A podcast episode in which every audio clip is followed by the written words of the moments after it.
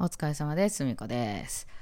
はい、えー、結局、あの、アニジャさんとオトジャさんとかがやってる、あの、ゾンボイドかな？全部見ましたね。えー、まあ、一つのゲームを、あの、3人がそれぞれの視点から、こうね、あの、撮ってるもんで、オトジャさん視点と、アニジャさん視点と、ツイッチさん視点で3つあるんですよね。えまあ、大体同じとこにみんないてはるんですけど、それぞれサバイバルゲームで、こうね、料理作ったり、えー洗濯機を持ってきたり、車を修理して乗ったりとかしてる人たちがそれぞれに動いてるんで、まあ、あの、それぞれの視点で、まあ、大体変わんないんですけど、この間のね、その、あゲームが面白かったのが、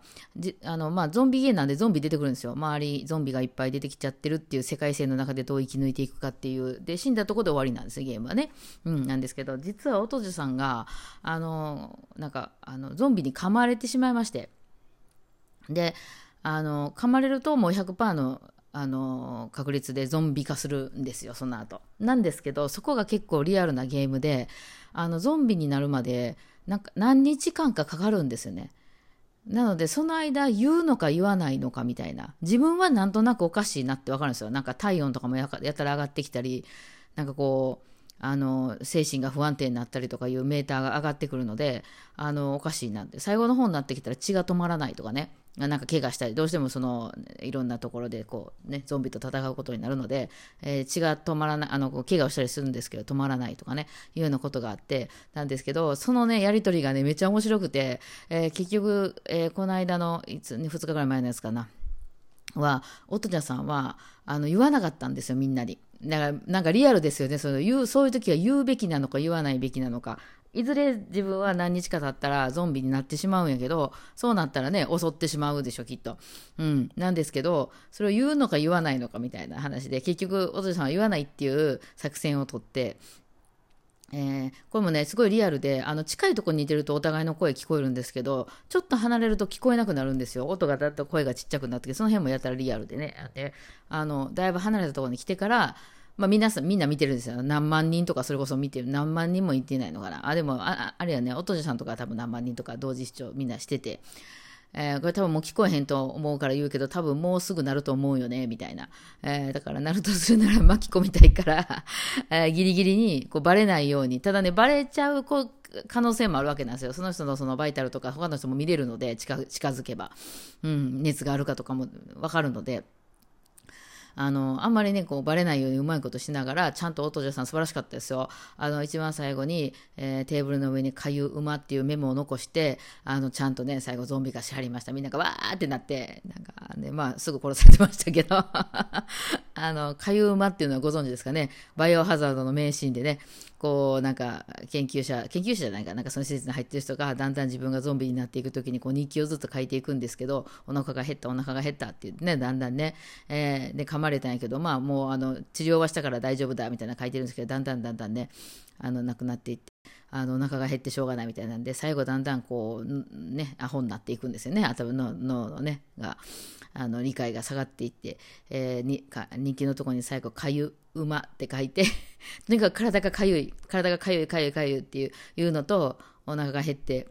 なんか何かを食べたら、なんかうまいとかね、そういうのをばっかり書いてて、最後らへんは。だんだん狂って言ってる様子が日記に書かれてるんですけど、という、まあ、あの、有名なバイオハザードのワンシーンをちゃんと再現してですね、かゆう馬って書いて なったんですでその視点をそれぞれの、あのね、うん、みんなから見て、でもね、ちゃんとね、そのリスナーさんたちも偉くて、いや、もう何もわからなく言っちゃう子もいましたけど、絶対こうばらさないようにしてたんですよ。みんな行ったり来たりできるんで、私らもね、そのリアルライブしてる時に、おとしさんがやばいなっていうのはわかるわけじゃないですか。なんですけど、それをそのわざわざ違う枠のところに行って、おついさん、おとしさんやばいですよとかいうのは、もうなるべく書かないように、えーしてて、誰か書きそうになったら、あの、みんなが、あの、これ、そういう、このばらしちゃったら意味がないから、そういうのは言わないでっていう風にして、うん、まあ、その、管理されてる方なんかがね、あの、ブロックしたりとか、そういうことあるんかもしれないですけど、なんかね、いや、でも、そう、そう、そうは言っても別に言おうと思ったら言えるわけじゃないですか。だからみんななんか、あの、あれやなって、いい枠やなと思って。アニジャさんはアニジャさんで、車を使えたりしてたので結構大量のゾンビと戦ってたりとかねしていろいろね面白かったです。なんか 結局ゲームやなんや言うけど最後は人間なんですよね。人間同士がどういう風にするかみたいなね話で。まあ面白かったですね。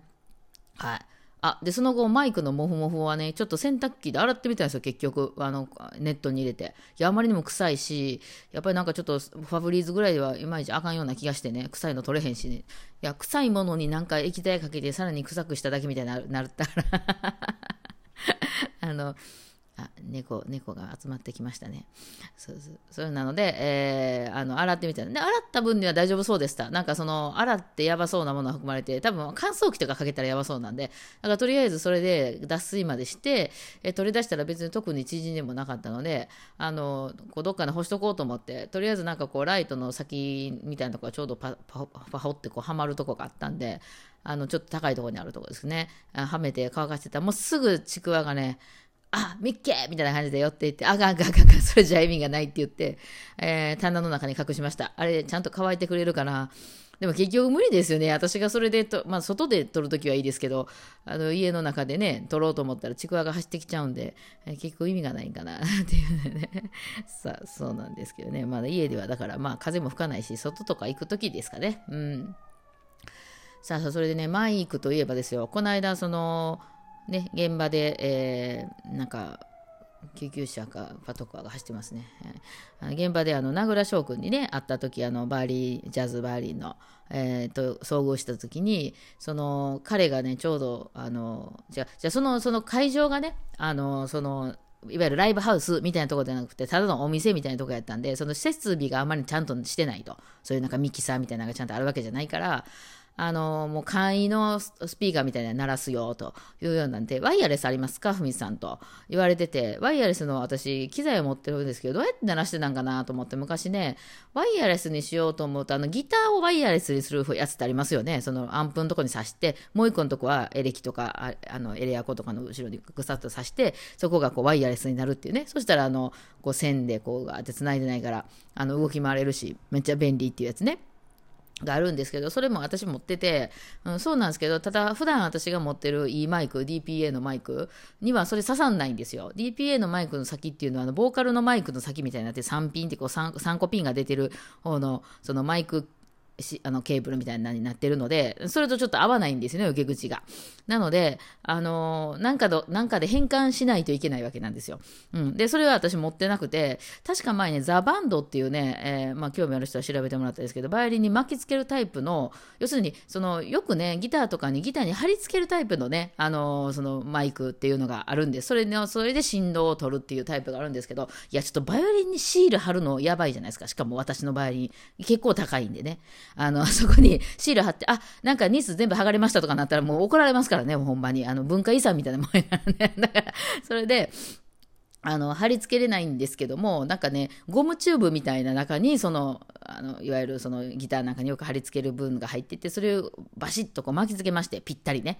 そこから音を取るっていうスタイルですから、それやと、そのギターシールドを直接させるんですよ。で、それやったら、あの、ななんかね、その直接ワイヤワイヤレスにすることもできて、昔それ巻いてたんですけど、なんせまあ見た目がね、あんまりかっこよくないで、バイオリンにそういう黒いチューブをバーンって巻きつける感じになりますんで、よろしくないのと、やっぱり巻きつけてるんで、音全然響か響きません。あのなん要するにそのバイオリンの響きを止めちゃってる状態で弾くんで、まあ、聞いてる方の人からしたらうまいことやればなんかいい音で聞こえるかもしれんけど、なんせ音程取りにくくなります。響かないんでね。えー、だから私あんまり好きじゃなくて、昔よく使ってたんですけども、今使わなくなったんで、その DPA のマイクが結構いいのでね。えー、なのでもうなんか多分捨てたんやと思います。まあ、ちょっともうだいぶ古かったんでね。えー、なんですけど、あれも、まあでもたまにはそういう時いるかなとか言って急にね、外で、あの、あれやりますみたいな、ストリートやりますみたいな時は、大体その設備がろくなないんでね、あの、ギターアンプなんかから直接出しますよみたいな時は、そういうのが方がええんかなとか言って、昔ね、確か私買った時1万5千ぐらいで買ったんですよ、そのザ・バンドっていうのをね。えー、そうなんですけど、今見たら3万ぐらいになってまして、まあ、直接イギリスかな、あれ、から買ったとしても、まあもうね、次の世代のが出てましたけど、まあ3万とかしてたんで、えー、まあ、結構すんなと思ってたんですけど、まあ、でも結局もうそれには間に合わなかったんで、もうちょっと今回優先でお願いって言って、なんかその私が一番その、あの、えー、あそこにね、そのアンプに近いところにしといてくださいっていうので、まあそうしてもらったんですけど、そしたら名倉翔君が、まるでその方法を教えてくださいよ、私にっていう方法で持ってたんですよ。DPA をワイヤレスにする方法。まあ、いろいろ方法はもちろんあるんですけどね。で、え、これ何？この、このなんかアダプターみたいな、これ、あの、高いんって言ったら、あ、これ100円ぐらいですとか言って、マジかとか、じゃあそれ欲しいとか言って、えー、後からすぐ注文したんですけど、もうこれで私もね、ワイヤレスに、はい。別に私歩き回るっていう癖は全然ね、はい、そういう癖はないんですけど、あのね、場所によってはね、そのほら、私らが舞台があってお客さんが座っててその向こう側にミキシミキサーがある場合とかやったらねそのお客さんの間をこう、ね、シールド通してたりするとお客さんトイレ行く時に踏んで外れたりとか結構あるんですよね、えー、だからねちょっと猫が喧嘩してますけど。まあまあねそういうのちょっと揃えとこうかなと。またそれもちょっとテストしとこうと思いますね。はい、あ、で逆に今度は私はもうマイクを優先にするための方法っていうのであのスマホのマイクうん、例えば、ちょっとなんかめっちゃ猫が喧嘩しだした。あの、カラオケのね、あの隅っこに私が座って喋ってると。で、ちょっと離れたとこからスマホで撮影しているっていう時は、それ普通にスマホで撮影しちゃうと、あの、他の音とかめっちゃ拾っちゃうんですよ。あの、周りの、あの隣の音とか、あの、なんていうの？あの、空調のザーってした音とか全部入っちゃうので、あの、あんまりよろしくないですよ。だから私は今まで IC レコーダーとかで別で撮って、あの画像だけはスマホのを使ってみたいな風にしてたんですけど、まあ、それもちょっとめんどくさいですね。後からね、スッと出したいんですけどね。なので、その、それをそっち、それこそそのワイヤレスのマイクとか使ってたんですけど、そのワイヤレスがちゃんと繋がってるかどうかがわかんないことが多くて、撮り終わってから後で聞いたら全然聞いてなかったみたいな、あれなんかこれちゃんと Bluetooth 繋がってなかったみたいなことがあるので、いや、そっちはもう優先にしようと、別に他に間に人がいるわけではないからっていうんで、やたら長い3メートルとか5メートルとかあるワイヤレスを Android 用と iPhone 用で用意しました。ビ ヨーンって引っ張ってきたらいいよねと思ってね。それは物理の方が、あの、失敗がないなと思ってね。うん、バイオリンとかやったらね、弾いてる時に、あ、これ弾いてないなってすぐわかるからね、ワイヤレスでも大丈夫なんですけど、まあその辺がね、いろいろ生活が変わってくるとまたね、いろいろ対応しないとあかんなっていうので、なんか とにかくあの、もふもふがちゃんと乾くかだけが心心配なんですけど、はい。まあちょっといろいろ今もやっておりますね。はい。というわけで今日はそんなマイクの話とかでした。ではではお疲れ様でした。